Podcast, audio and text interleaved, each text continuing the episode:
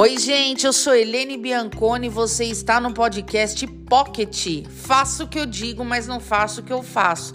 Seu podcast de 5 minutos que cabe em qualquer momento do seu dia.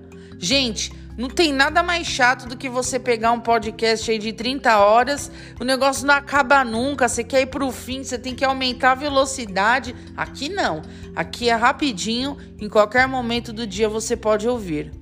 No episódio de, de hoje, eu vou falar sobre a vida é uma roda gigante.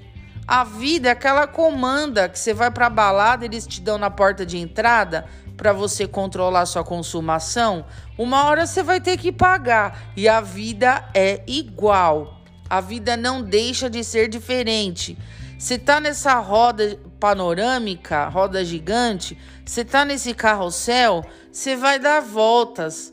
E um momento você vai ter o prazer e no outro você vai ter o quê? O seu dever, né? Isso é equilíbrio, isso é justiça, né? Então quando você tiver chorando, tiver triste, lá no fundo do poço, que sua roda tiver parado lá embaixo, você tem que parar pôr a mão na consciência e pensar que a primeira coisa que você tem que fazer é movimentar essa roda. Parada ali, ela não pode ficar. E só tem um lugar para onde essa roda vai agora, que é para cima. Vamos fazer o seguinte: ampliar o seu campo de visão. Quando você amplia o seu campo de visão, você abre mão da posse. A gente sofre porque a gente tem posse, mas a vida é um carrossel, precisa estar em movimento. E nesse movimento, muitas pessoas vão ficar para trás. E você tem que seguir adiante. Quem tiver que ir com você, vai.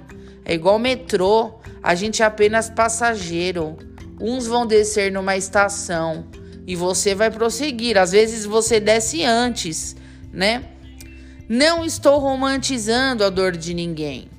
A perda, ela traz dor, perda de relacionamento, perda de trabalho, perda de dinheiro, e é muito chato quando chega alguém e fala, bate nas suas costas e fala: "Ai, vai passar, Pensa em Deus, foca na alegria, foca no otimismo. Gente, eu quero matar a pessoa quando eu tô com dor, a pessoa chega e fala isso pra mim. Por quê? A gente não tem cabeça. Cabeça para ser otimista e a gente tem que sentir, a gente tem que se permitir sentir o luto, sentir a dor. Isso faz parte do autoconhecimento, porque ali você vai mergulhar nas águas mais profundas da sua vida. Você vai mergulhar no abismo.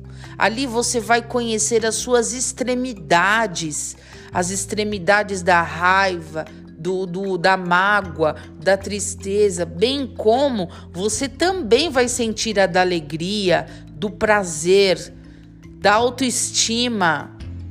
Então a gente tem que passar, isso é inevitável.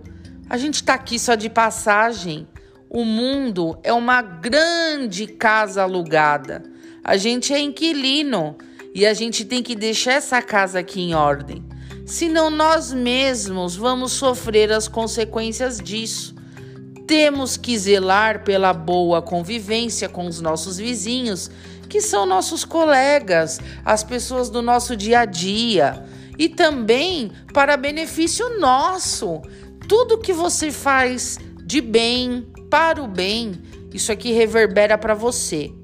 Então, eu desejo profundamente a todos vocês que o preço a se pagar por essa grande comanda seja doce, que você possa pagar com gosto, sabendo que o melhor será desfrutado ou que você já esteja desfrutando. Às vezes a gente paga essa comanda antes para aproveitar depois. Então agradeça a Deus, encare como, como, como um fator necessário para o momento. Vamos ampliar a nossa visão, largar o sentimento de posse e perceber que não existe só um emprego no mundo, não existe só um relacionamento no mundo, não existe só um amigo no mundo. O mundo é muito amplo. E ó, tamo junto, hein? Um beijão para todos vocês.